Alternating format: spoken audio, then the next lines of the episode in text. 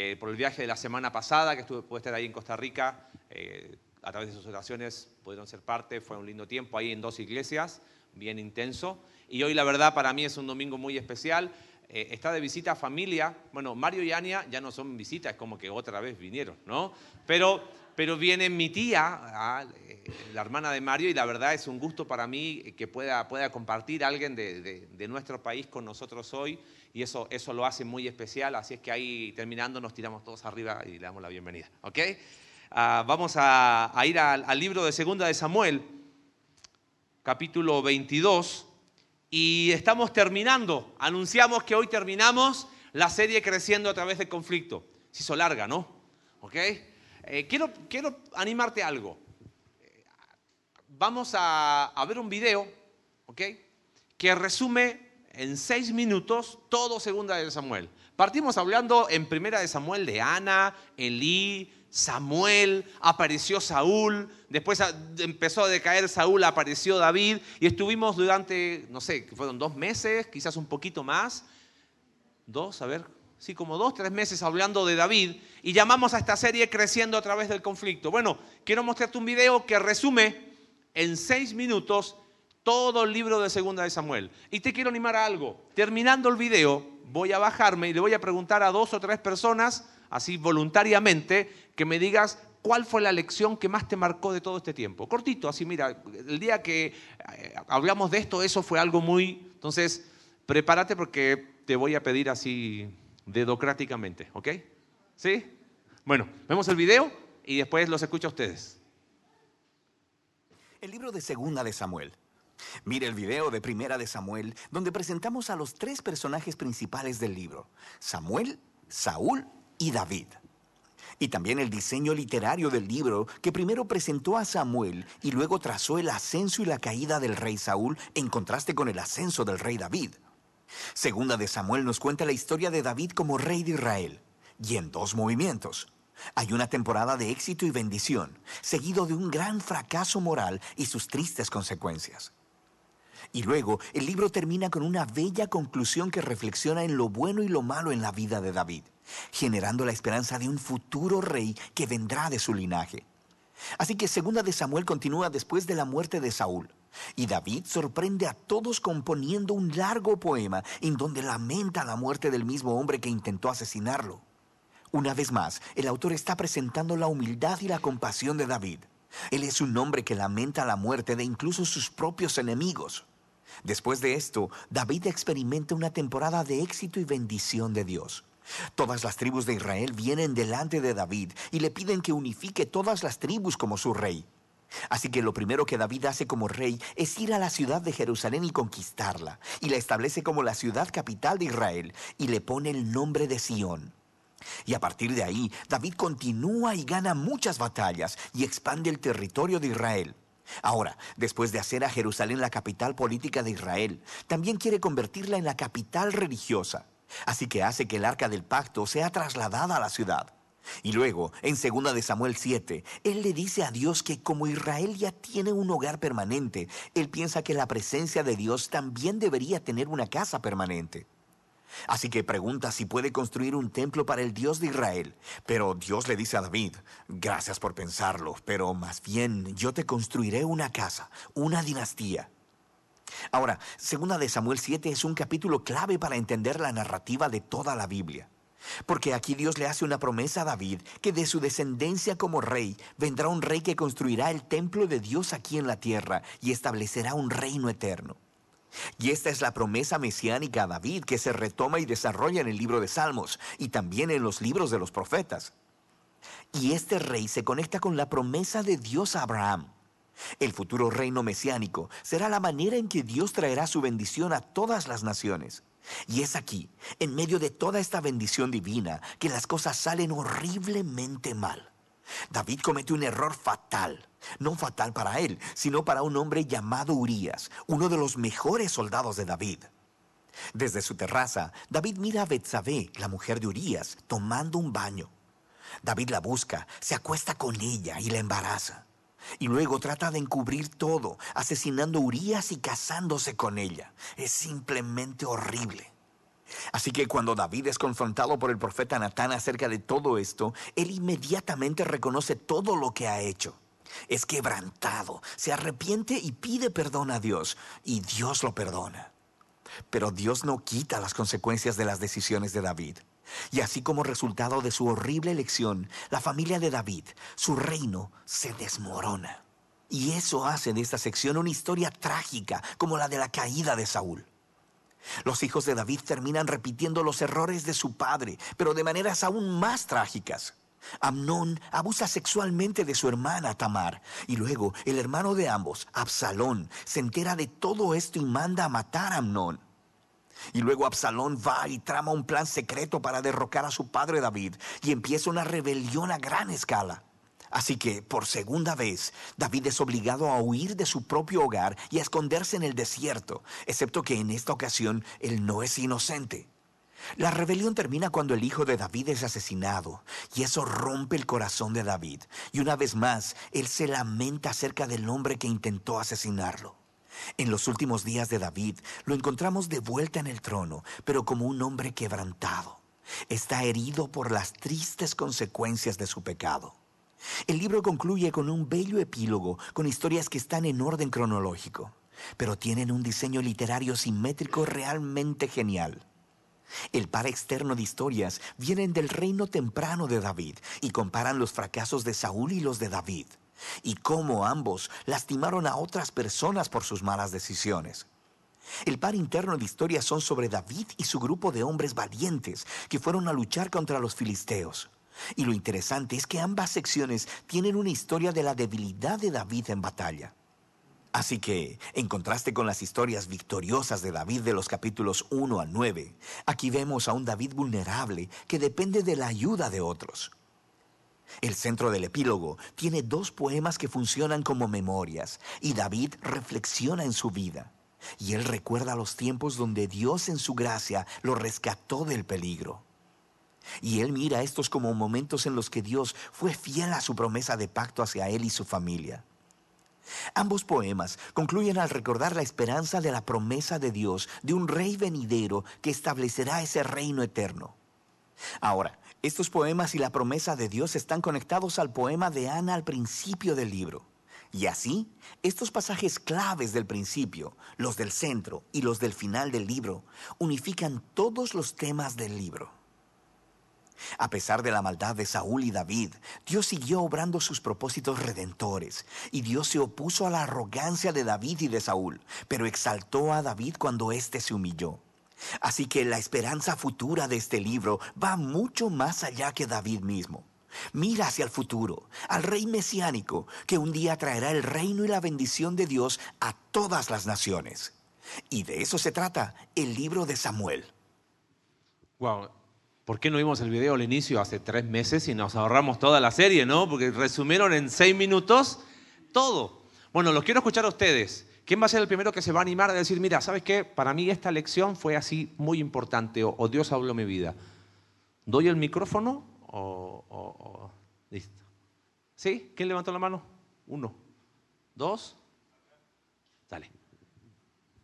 Pues a algo que siempre me ha... Eh, me ha volado la cabeza. Es como David, a pesar de ser el hombre conforme al corazón de Dios, cayó a cometer un pecado tan profundo como fue con, con Betsabé. Y posteriormente vemos una decadencia y un castigo, sí. Sin embargo, Dios lo glorifica al momento de que Él se quebranta. Entonces, a mí me llama mucho la atención porque luego ves gente que no se atreve a presentarse en una iglesia o a estar en comunicación con Dios por cuán mal se siente sobre su pecado, ¿no? Y olvida la capacidad de, un, de una reivindicación y de una entrega hacia Dios. Entonces, pues sí, principalmente eso. ¿Uno más? ¿De este lado? ¿Alguna? Bueno, en mi caso fue la parte de Natán porque como él estaba creyendo que estaba haciendo bien las cosas, estaba cegado y, tenía la ley, porque cuando llega Natán y le explica la, esta, la, historia, él luego, luego juzga y hace y hasta pone palabras de más y realmente no se da cuenta que él está viviendo así. Y por eso es tan importante que nosotros, aunque creamos que conocemos la palabra, tenemos que, estar en, una iglesia para que la misma iglesia nos ayude a, crecer y que haya alguien que, a que nosotros estemos rindiendo cuentas, porque obviamente podemos estar cegados creyendo que lo estamos haciendo bien y cuando, pues en este caso, Jehová manda a Natán directamente, él se da cuenta que está mal. Entonces nosotros así debemos de, bueno, en mi caso fue esa parte de que a lo mejor yo me sé la, la, Biblia y todo y, digo, ah, este está mal, este está bien, no sé qué, pero yo, o sea, esa fue mi pregunta, ¿no? O sea, yo cómo estoy. Gracias, Fabiola. Qué, qué profundo, ¿no? O sea, cómo, cómo de alguna manera es imposible eh, vivir la vida en Cristo sin comunidad, eso no existe, ¿no? Eh, y quizás el ejemplo de Natán y de David nos dejan eso. Gracias. ¿Uno más? ¿Sí? ¿No? ¿Sigo yo? Sí, ahí veo a uno que tiene cara de ganas de hablar. Eso, ¿ves? Sabía. Es que me estabas mirando desde allá. Pues. bueno, para mí fue importante ver cómo cuando David no estaba haciendo lo que tenía que hacer y no estaba en un lugar donde no tenía que estar, estaba de ocioso, provocando, dándole este, oportunidad a, a, que el ocio y la mente este, encontraron una oportunidad, entró la, tentación y, y, cayó. Entonces, por no atender las cosas que tenía que, que, atender. Y eso pues me pasa a mí y nos pasa a nosotros. Cuando no atendemos las cosas que tenemos que atender, le damos espacio y ocasión a la tentación. Grandes fracasos empiezan con, con decisiones quizás pequeñas, insignificantes, ¿no? Y podríamos seguir. Yo me encantaría no hablar hoy y predican ustedes, ¿no? Eh, pero habría tanto para seguir profundizando. Quizás David, eh, yo sentía a ratos que tocábamos las nubes con David, ¿no? Era como que a los 15 años ser un, un joven tan íntegro que Dios fue capaz de mirarlo y decir, ese va a ser el futuro rey. Que a pesar de ser ungido por Samuel, vuelve a, apacentar las ovejas de su papá, que a pesar de que cuando vence a Goliat eh, es llevado al palacio y Saúl termina, eh, primero lo hace como su, su, general de ejército, pero después los celos lo llevan a, a querer matarlo y aún así David no fue capaz de responder mal por mal.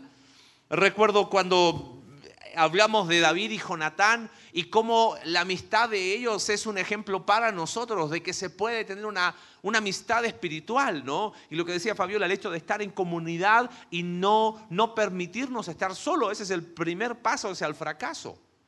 Eh, pensar en, en, David como un hombre lleno de misericordia hacia Mefiboset.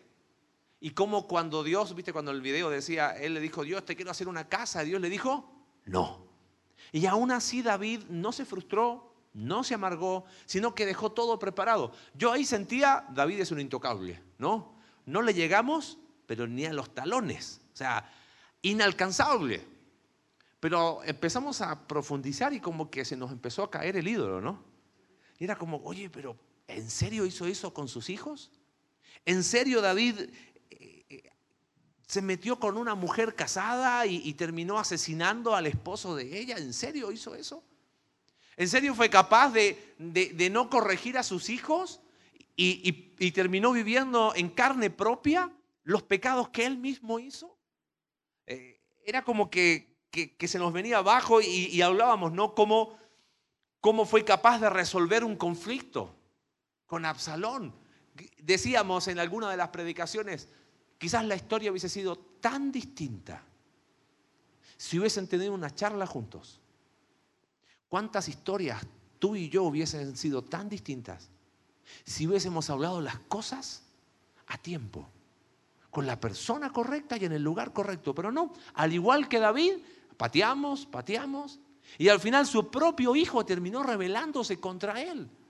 Eh, no, no tengo, no, no, me voy, quiero enfocar hoy ahí, pero termina segunda de Samuel y nos relata que David toma una pésima decisión. Él hace un censo al pueblo. Uno de sus mejores, o uno de su general era Joab. Y es interesante, Joab siempre le dio malos consejos. Pésimos los consejos que le daba David. La única vez que Joab le dio un buen consejo que le dijo David, no hagas el censo, David no le hizo caso. o sea, el único consejo bueno que Joab le dio, David no hizo caso y producto de eso terminó una peste afectando a todo el pueblo.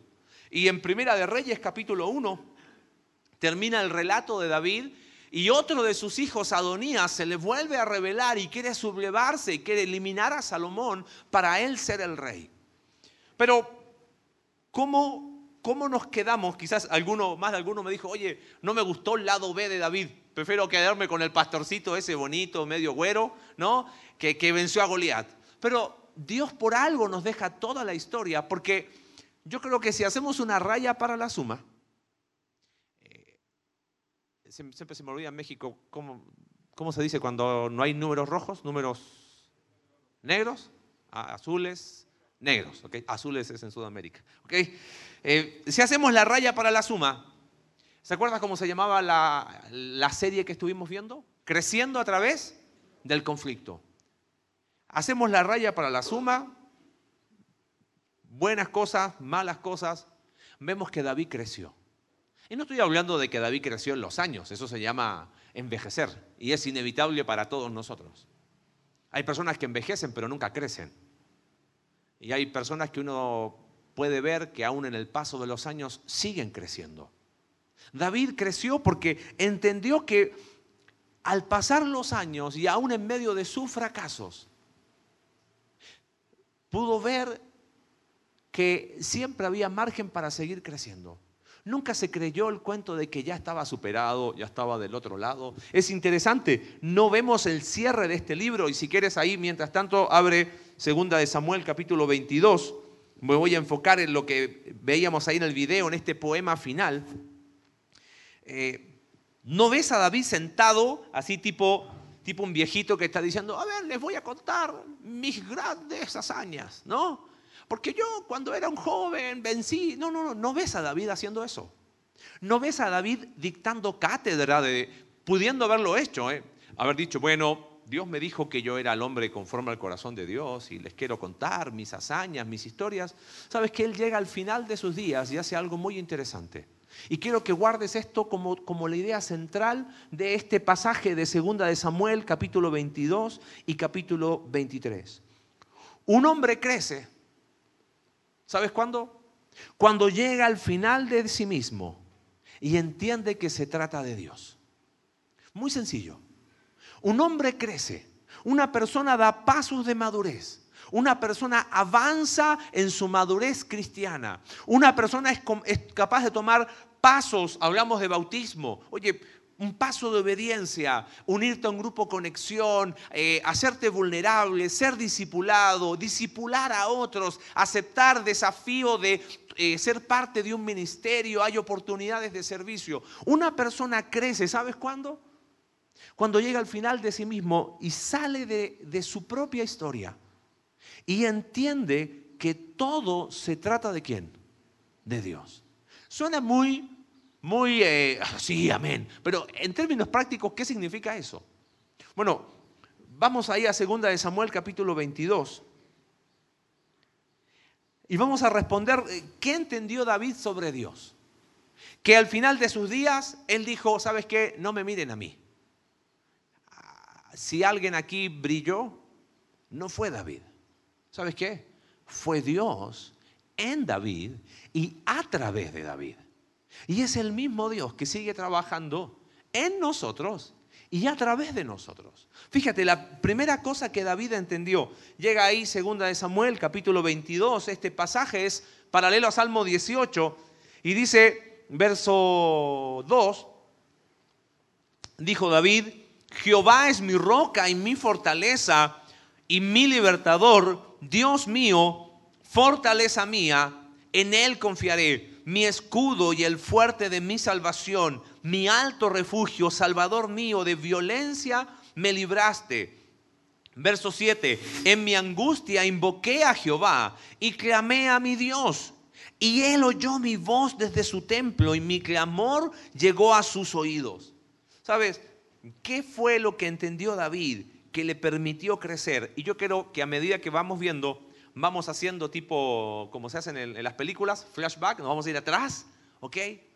a recordar algunos episodios de David. ¿Qué fue lo primero que entendió? ¿Sabes? Que Dios es el único refugio verdadero. El Salmo 18, que es el paralelo, dice, te amo Jehová. Es interesante, usa las mismas palabras, pero dice, te amo Jehová. ¿Por qué? Fortaleza mía, roca mía, castillo mío, mi libertador, Dios mío, en Él confiaré. ¿Recuerdas cuáles fueron algunos refugios de David? Perseguido por Saúl, en el capítulo 27 creo de Primera de Samuel, dijo, ¿sabes qué? Ya no aguanto más. Me voy a ir a refugiar, ¿te acuerdas? A los filisteos. Y dijimos, estuvo un año, cuatro meses lejos de Dios. ¿Por qué? Por buscar refugio en el lugar incorrecto. Aún recuerdo cuando hablábamos David huyendo de Saúl y estaba ahí y dice, ¿qué es eso? Es la espada de Goliat. Ay, con esa sí. Y hizo de la espada el amuleto pensando que ahí iba a encontrar fortaleza, refugio. Cuando está en Filistea, un año, cuatro meses, David vuelve a consultar con Dios y vuelve a Dios. Sabes, yo no sé qué, o sea, sabemos qué refugios buscó David. El tema es qué refugios buscamos nosotros. A veces nuestro refugio es nuestro trabajo, ¿no? Y ahí nos refugiamos y por eso nos encanta trabajar 16, 20 horas por día. Porque nos refugiamos ahí, pero, pero al mismo tiempo es la forma de evitar la charla incómoda. A veces nuestro refugio son las cosas materiales y por eso ahí encontramos nuestra seguridad. A veces nuestros refugios son personas. El tema es cuando esas personas nos defraudan, cuando esos ídolos se caen, cuando esa seguridad económica ya no está, cuando tambalea el trabajo y, y uno empieza a decir y en vez y nos enojamos con Dios. Hay personas que buscan refugio en adicciones y podríamos seguir y seguir y seguir y seguir. David mira atrás y dice, yo entendí algo. Dios es el único refugio verdadero. El único refugio verdadero. No existió lugar más seguro para mí, dice David. Quizás podríamos oír las palabras de David diciendo, cuando mis días fueron difíciles, Dios fue mi único refugio. Hablamos bastante de eso en algún momento. Los salmos que David fue escribiendo a medida que huía de Saúl. Y él lo que más clamaba decía, Dios mío, tú eres mi fortaleza. Señor Dios mío, tú eres mi fortaleza. Señor, separado de ti que va y, escribe, tú eres mi roca. Señor, cuando mis enemigos líbrame, me persiguen por todas partes. Él escribió el Salmo 27 y él dice, aunque mi padre y mi madre me dejaren.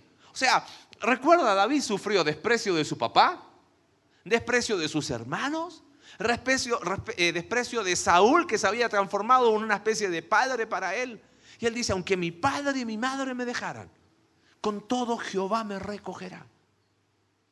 Sabes que David mira atrás en su vida y dice, Dios es el único refugio verdadero. Y sigue escribiendo ahí. Dice, pero, pero ¿por qué? qué? qué? encontró en David? perdón, ¿qué encontró en Jehová? Fíjate cómo lo describe, verso 7. En mi angustia invoqué a Jehová y clamé a mi Dios. Verso 8, la tierra fue conmovida y tembló y se conmovieron los cimientos de los cielos, se estremecieron porque se indignó él. Humo subió de su nariz y de su boca fuego consumidor. Qué extraño, fíjate verso 14. Y tronó desde los cielos Jehová y el Altísimo dio su voz. ¿Sabes por qué David dice, Dios fue mi único refugio verdadero? David tuvo muchos momentos en los cuales lo único que había en su mente era un signo de interrogación. ¿Correcto? Señor, ¿para qué me unges y después me mandas a estar con las ovejas? ¿Por qué Saúl la tiene contra mí? Y Saúl lo persigue y te acuerdas cuántas veces David diciéndole a Saúl, Saúl, yo no quiero tu muerte. Es más, cuando la lógica humana indicaba que, que David matase a Saúl, David dijo, no voy a tocar al ungido de Jehová. Pero ¿cuántos signos de interrogación en el medio? Imagínate el dolor de un padre que es traicionado por su hijo. Y Absalón le quita el reino. ¿Sabes por qué para David Dios era su único refugio? Porque él había entendido que Dios era soberano también. Esa es la descripción. El concepto de ah, la tierra fue conmovida, tembló, es que Dios es soberano. Señor, yo no entiendo, pero confío. Hay preguntas. Amado mío, hay preguntas que nunca, nunca en la vida van a tener respuestas. Perdón, no te quiero desanimar, te quiero ser honesto. Y no te estoy diciendo con eso de la típica frase, ay, no te preocupes, tú preguntas siempre los para qué. Dijimos que esa frase de nuestra iglesia la íbamos a eliminar, ¿ok? Porque no sé por qué, ni tampoco sé el para qué. Pero sabes que en medio de las situaciones más complejas, saber confiar en que tenemos un Dios que es soberano. Y como lo describe David en el verso 14, eh, y el Altísimo dio su voz ¿Sabes que ese es uno de los nombres de Jehová? El Altísimo es el Elión, el que está sobre todo y, más arriba que todos. Nosotros tenemos autoridades civiles, ¿correcto? Y las respetamos y nos sometemos a ellas. Pero ¿sabes qué? Sobre el alto hay uno más alto, dice Eclesiastés. Por eso David entendió que él era su único refugio. ¿Sabes? David mira atrás y dice, Dios fue mi único refugio. Mi pregunta para nosotros es, ¿dónde estamos nosotros buscando refugio? ¿No será que no crecemos y no avanzamos en la vida cristiana porque buscamos refugios en los lugares equivocados? Entonces, claro, nos sentimos después defraudados. Ah, pero... David nos dice en primer lugar, Dios fue mi único refugio verdadero. En segundo lugar, fíjate, verso 17, dice, envió desde lo alto y me tomó y me sacó de las muchas aguas. Me libró de poderoso enemigo de los que me aborrecían, aunque eran más fuertes que yo. Me asaltaron en el día de mi quebranto, pero Jehová fue mi apoyo. Mira, David sigue mirando atrás y dice, me sacó al lugar espacioso, me libró porque se agradó de mí. Ya te voy a explicar esa, esa frase de que se agradó de mí. Dice, Jehová me ha premiado conforme a mi justicia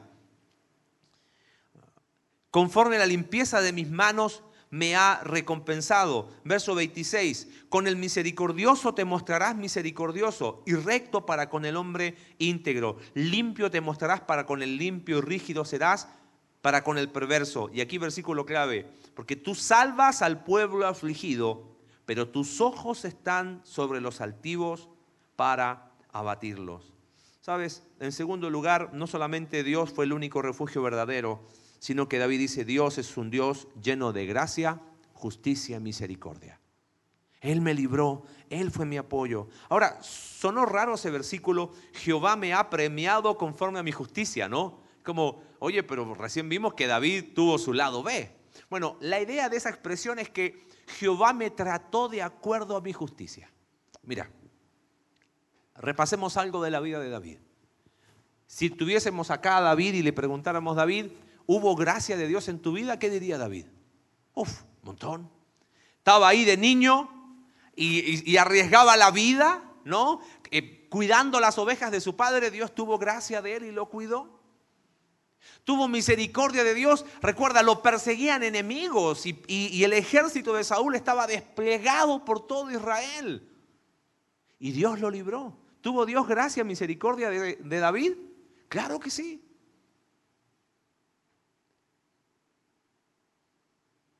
¿Experimentó David la justicia de Dios? Sí. Fue muy interesante lo que decía el video. Cuando es confrontado por Natán, ¿Dios perdona el pecado de David? Sí. ¿Quita las consecuencias? No. ¿Sabes cómo se llama eso? Justicia de Dios. Por eso David dice, Él me trató conforme a mi justicia. ¿Entiendes? O sea, me perdonó pero me hizo cargo de las consecuencias de mi pecado. Y por eso veíamos ese, ese, declive. Qué, qué gráfico ver a David sentado en el trono, abatido, sufriendo en carne propia las consecuencias de sus malas decisiones. Pero aún en medio de eso es capaz de escribir esto al final de sus días y mirar atrás y decir, ¿sabes qué? Dios fue mi único refugio. Dios fue mi único refugio. ¿Sabes qué más entendí de Dios? De que Dios es un Dios lleno de gracia, de justicia y de misericordia. Por eso, 26, con el misericordioso te mostrarás misericordioso. Eso fue lo que hizo con Mefiboset. ¿Te acuerdas? Y fue capaz de hacer misericordia a aquel que era indigno de misericordia. ¿Y por qué te dije el versículo 28, verso clave? Tú salvas al pueblo afligido. Esa palabra afligido es al pueblo quebrantado, al pueblo humilde, aquel que se humilla y se quebranta. Pero tus ojos están sobre los altivos para batirlos. Lo mismo había dicho Ana en Primera de Samuel capítulo 2. Lo mismo repite Santiago capítulo 4, verso 6. Él da mayor gracia, por eso dice, Dios resiste a quién? Al soberbio y da gracia al humilde. ¿Sabes qué? Nos encanta experimentar un Dios lleno de gracia y de misericordia. ¿Correcto? Pero ¿cómo le hacemos el quite a un Dios lleno de justicia? Ahora, aún en medio de eso, si Dios realmente ejecutara todo su juicio sobre nosotros, ninguno de nosotros estaría aquí. Porque Dios, dice el Salmo 103, no nos ha tratado conforme a nuestras rebeliones. Él se deleita en misericordia. Y sí, Él no va a tener por inocente al culpable, y David nos recuerda eso. Pero gracias a Dios que la cruz del Calvario, ahí se cargó la justicia de Dios. Por eso al que no conoció pecado, dice 2 Corintios, por nosotros lo hizo pecado, para que nosotros, nosotros fuésemos hechos justicia de Dios en él. ¿Qué entendió David? Que Dios es el único refugio verdadero, Él es poderoso y soberano, que Dios es lleno de gracia, justicia y misericordia. Fíjate cómo sigue ahí el, capítulo en 2 de Samuel 22, verso 29, dice, tú eres mi lámpara, oh Jehová mi Dios alumbrará mis tinieblas. Contigo desbarataré ejércitos y con mi Dios asaltaré muros en cuanto a Dios. Perfecto es su camino. Y acrisolada la palabra de Jehová. Porque ¿quién es Dios si no solo Jehová? ¿Y qué roca hay fuera de nuestro Dios? Dios es el que me ciñe de fuerza y quien despeja mi camino, quien hace mis pies como de siervas y me hace estar firme sobre mis alturas. En tercer lugar, ¿sabes qué recuerda y qué entiende David? Que Dios es quien guía sus pasos. David dice, mira, no solamente Dios fue mi único refugio verdadero. No solamente Dios fue un Dios lleno de gracia, de justicia y de misericordia. Sabes que Dios fue quien guió mis pasos, dice David. Es muy interesante esto de eh, tú eres mi lámpara, tú ah, y quien despeja mi camino. El Salmo 37 es un salmo que escribe David. Y en el Salmo 37, versículo 23, dice, por Jehová son ordenados los, ordenados perdón, los pasos del hombre y él aprueba su camino. Y es muy interesante este, este, este versículo porque da la idea de cuán, tratando de explicarlo, el texto quiere comunicar de que cuando Dios realmente es quien ordena los pasos del hombre, entonces Dios encuentra deleite en su vida. Esa es la idea de ese versículo. Cuando tú dejas que Dios guíe tus pasos, Él se deleita en ti. David podría decir eso, ¿no? Ahora también experimentó el otro lado. Cuando quiso vivir las cosas a su manera, ¿qué experimentó? Dios resiste a quién? Al soberbio. Cuando quiso hacer las cosas a su manera, así le fue. Por eso Pablo dice ahí en Gálatas 2.20, con Cristo estoy juntamente crucificado y me encanta esa expresión, ya no vivo yo. Eso es por Jehová son ordenados los pasos del justo. El tema es que nosotros decimos, sí, yo creo en Cristo, pero sigo viviendo yo. Entonces no experimento, Dios es quien guía mis pasos. Cuando estuve en Costa Rica ahora, la semana pasada, le decía, cada vez me cuesta más predicar con jóvenes. Me siento generacionalmente muy lejano y los veo como mis hijos. Entonces, me cuesta. Dije, está bien, no voy a hacer, no, no quiero hacer el ridículo ni ponerme a la altura de ellos, porque obviamente voy a hacer el doblemente ridículo. Así que les dije, chicos, vamos a hablar las cosas como son, sin pelos en la lengua. Ah, Fue un muy lindo, lindo grupo. Y una de las cosas, y utilizamos Gálatas 2.20 durante tres días, eh, hablando y masticando ahí. ¿Sabes qué? Llegábamos a una conclusión. ¿Cómo podríamos traducir ese ya no vivo yo en términos concretos? Y le llamamos así, vida cristiana a mi manera. ¿Sabes qué yo siento a veces? Que nosotros nos decimos cristianos, pero decimos, pero yo vivo la vida cristiana como? A mi manera, a mi forma, bajo mis términos. ¿Sabes? Un hombre de Dios crece cuando llega al final de sí mismo y dice, ¿sabes qué? Se trata de Dios.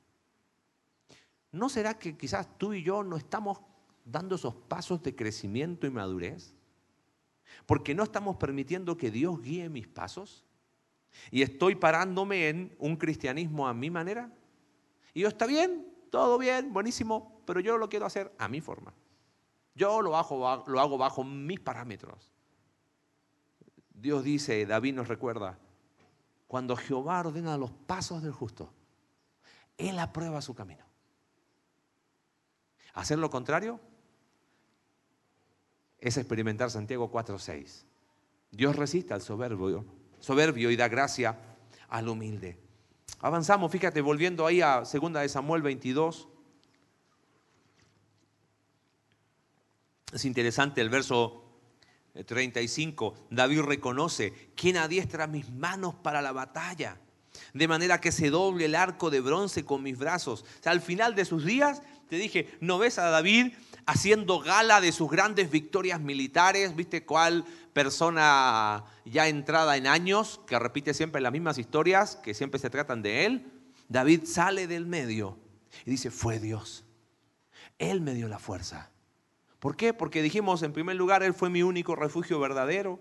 Él fue un Dios lleno de gracia, justicia, misericordia. Fue Dios quien guió mis pasos. Y en último lugar, vamos al capítulo 23. Mira cómo termina este precioso pasaje. Dice, estas son las palabras postreras de David. Dijo David, hijo de Isaí, dijo aquel varón que fue levantado en alto, el ungido del Dios de Jacob, el dulce cantor de Israel. El Espíritu de Jehová ha hablado por mí y su palabra ha estado en mi lengua. El Dios de Israel ha dicho, me habló la roca de Israel. Habrá un justo que gobierne entre los hombres, que gobierne en el temor de Dios. Dijimos, David es conocido como el hombre conforme a qué? Al corazón de Dios. Y él no dice, he aquí el hombre justo que gobernó. ¿Qué hace David? Mira dónde al futuro. Y él dice, habrá un justo que gobierne. Yo no fui, ¿eh? No, no, yo no fui el protagonista de mi historia, dice David. Yo no fui el protagonista de Segunda de Samuel. No se trató de mí. Habrá un justo que gobierne entre los hombres, que gobierne en el temor de Dios. Será como la luz de la mañana, como el resplandor del sol en una mañana sin nubes. Verso 5. No es así mi casa para con Dios. Sea, yo no, yo no soy aquel justo gobernador. Sin embargo, Él ha hecho conmigo pacto perpetuo. ¿Te acuerdas? Segunda de Samuel capítulo 7. En último lugar, ¿sabes qué entendió Dios de David? Que Dios es fiel a su pacto. David termina sus días y dice, ¿saben qué? No me miren a mí. Pongan sus ojos en la promesa que me hizo Dios. ¿Y sabes qué promesa hizo Dios? Que un heredero mío se va a sentar en, el trono de Jerusalén para siempre. ¿Y quién es ese? Jesús. David sin saber dónde iban a ser, sin quizás saber su nombre, con lo que sabía dice, mira, se va a levantar uno, mírenlo a él. ¿Por qué razón? Porque Dios hizo pacto. Dios es fiel a su pacto. Yo he escuchado personas que usan frases más o menos así. Es que mi Dios me ha sido fiel a mí siempre en mi vida y en todas mis cosas. Suena muy bien, pero hay un énfasis muy peligroso ahí. ¿Cuál es? Mí. Mi Dios me ha sido muy fiel a mí en toda mi vida. Sabes que Dios no es fiel a ti ni a mí. Dios es fiel a sí mismo. Él es fiel a sí mismo. Él hizo un pacto. No, vuelvo a repetir, tenemos que quitarnos del medio de la historia y entender que al final se trata de Dios. Eso entendió David. Por eso David fue un hombre que creció. A pesar de los conflictos, y vimos creciendo a través del conflicto, domingo tras domingo. Y él llega al final y dice, ¿sabes qué? No sé, no, no, no, no. Se trata de Dios. Él es fiel a su pacto.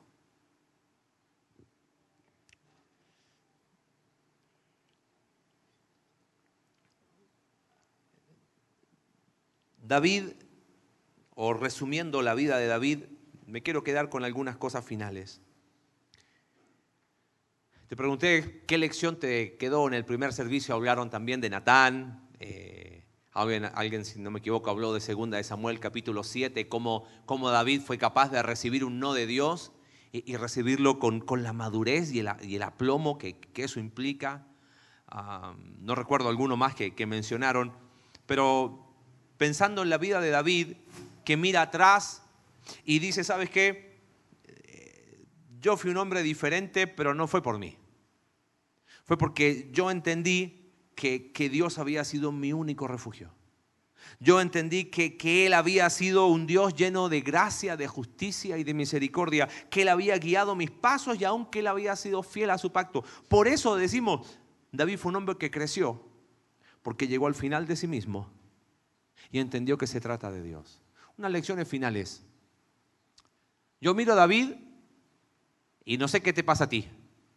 Cuando estaba en las nubes, lo veíamos inalcanzable, ¿no? Después que fracasó, es como que hoy no me junto con David, no. Pero sabes que yo veo a David algo, a mí me llena de esperanza.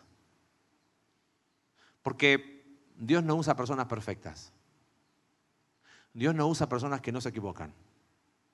Aún como decía aquí, que no hay, hay, personas que han pecado tanto en sus vidas que dicen, es que sabes que yo, yo ni siquiera soy digno de hablar con Dios. Esa es una actitud que termina siendo soberbia disfrazada de autoconmiseración, nada más. ¿Sabes por qué me llena de esperanza? Porque se puede. Confiando en Dios se puede. Con David tocamos las cumbres más altas y descendimos a los valles más profundos. Y seguía siendo el mismo David. ¿eh? ¿Por qué? Porque cuando alguien entiende que se trata de Dios, se puede vivir la vida cristiana distinta. Ya no vivo yo, ahora vive quién? Cristo en mí. Pero cuando David sacó a Dios y lo hizo a su manera, así le fue. Por eso la vida de David trae esperanza a mi vida porque entiende y entiendo que se puede. ¿Sabes que una, una, lección que también me, me queda que en los momentos más oscuros de mi vida, el perdón está una confesión de distancia. Uno a veces se escandaliza por David, ¿no? Rasgamos los vestidos por David. Pecamos igual y peor que David. y, como, y como decía Fabiola, cegados no lo vemos. Y claro, y si a eso nos aislamos, menos lo vamos a ver. No me deja de sorprender semana tras semana hablar con personas y darnos cuenta que nuestras historias son historias de fracasos, historias de malas decisiones, historias de, de dolor, pero siempre el perdón de Dios está una confesión de distancia. Mientras haya arrepentimiento, nos recordó, lo vimos en el primer servicio, nos dijo Lalo, hay vida, ¿te acuerdas? Mientras haya arrepentimiento, va a haber vida. Y en último lugar, algo que, quiero, que quiero compartirte, porque tiene que ver aún con lo que hemos hablado mucho con, el liderazgo en estos últimos días. Yo no sé qué, qué tiene Dios para nuestra iglesia el día de mañana. Tenemos planes, soñamos, oramos por ver cada uno de ustedes creciendo, dando pasos de identificación. Vamos a tener bautismos el, domingo 4 y animamos a aquellos que han creído en Jesús que digan, yo quiero bautizarme, yo quiero hacer pública mi fe. Eso es crecer. Eh, quizás algunos que dicen, quiero integrarme un poquito más, únete a un grupo conexión. Fue muy lindo ver cómo en el segundo ciclo casi 150 personas de las que vienen a la iglesia estuvieron en grupos. ¿Sabes qué? Oramos para, para que pueda haber más. Oramos para que te puedas involucrar y puedas decir, quiero disipular a alguien. Oye, yo que necesito ser discipulado, quiero servir en algún ministerio. Nos encantaría volvernos locos con esos problemas. Pensamos, no, ¿qué puede haber para adelante? Oramos por más, pero hay cosas que no sabemos. Pero ¿sabes cuál es algo que me deja David pensando en la iglesia? Personalmente, yo aprendí el valor de servir al propósito de Dios en nuestra generación, aunque nuestros sueños no se cumplan. ¿Te acuerdas que había dicho David? Yo quiero hacer qué? La casa. ¿Y qué le dijo Dios? No. Y viste a David haciendo un berrinche, enojándose, que ay, me voy de la iglesia. No, no, no, no, no se hizo eso. Porque no me, no me quiere. No. Ok, ¿lo va a hacer otro? No tengo ningún problema. ¿Lo va a hacer otro? Pongo todos los recursos. ¿Lo va a hacer otro? Preparo todo. Porque un hombre crece, ¿sabes cuándo? Cuando llega al final de sí mismo y entiende que se trata de quién? De Dios. Esa para mí es la lección que más me deja David. Y al terminar la serie de Creciendo a través del conflicto, dijimos David, eh, habíamos usado cinco, cinco calificativos. Guerrero, mentiroso, ¿no? Asesino, héroe, rey. No hablamos de David. ¿Te diste cuenta? El mismo David nos recuerda que hablamos de quién? De Dios. Si realmente queremos crecer en la vida espiritual, tenemos que empezar a salirnos de nuestra historia y saber, como hemos dicho muchas veces, que somos parte de una historia mucho más grande. La historia que Dios está haciendo en nosotros y a través de nosotros, como parte de extender el reino de Dios acá. Somos parte de eso. Sé parte. Súmate a lo que Dios está haciendo. Y siempre es bueno mirar atrás y decir, ¿sabes? Sí, Dios ha sido mi único refugio. Dios ha sido un Dios lleno de gracia, de justicia y de misericordia. Él ha guiado mis pasos hasta aquí y quiero que lo siga guiando porque sabes qué, Él es fiel a sí mismo, Él es fiel a su pacto. Así que iglesia, terminamos con la vida de David, pero Dios no ha terminado con nosotros. Así que a seguir dependiendo de Dios. Amén. Señor, te damos gracias por tu palabra en esta tarde. Señor, qué ánimo es a nosotros la vida de este hombre increíble. Señor, su vida nos hizo llegar a momentos increíbles donde aprendimos que se puede vivir un cristianismo genuino, honesto, real, haciendo misericordia a otros, no devolviendo mal por mal. Y Señor, también a, través de la vida de este hombre, aprendimos cómo nos va cuando nos alejamos de ti. Cuando queremos guiar nuestras vidas bajo nuestros propios parámetros. Pero Señor, haciendo la raya para la suma, vemos cómo te glorificaste en la vida de David. Evidentemente, Señor, cuando creaste a David rompiste el molde. Porque, Señor, nos has hecho a cada uno de nosotros únicos y diferentes. Y hoy día miramos el final de la vida de David y te glorificamos. Pero Señor, sigues trabajando en nosotros. Y nosotros queremos seguir creciendo, al igual que lo hizo David. Danos de tu gracia para realmente vivir una vida quebrantada ante ti, sensible, sabiendo que cuando Señor nos ponemos bajo tu mano, las cosas más increíbles pueden pasar. Bendice a tu iglesia, Señor. No sabemos qué vendrá para adelante. Tú estás escribiendo tu historia a través de esta iglesia. Señor, que, podamos ver eso y ser parte de lo que tú estás haciendo. Oramos en el nombre de Jesús. Amén.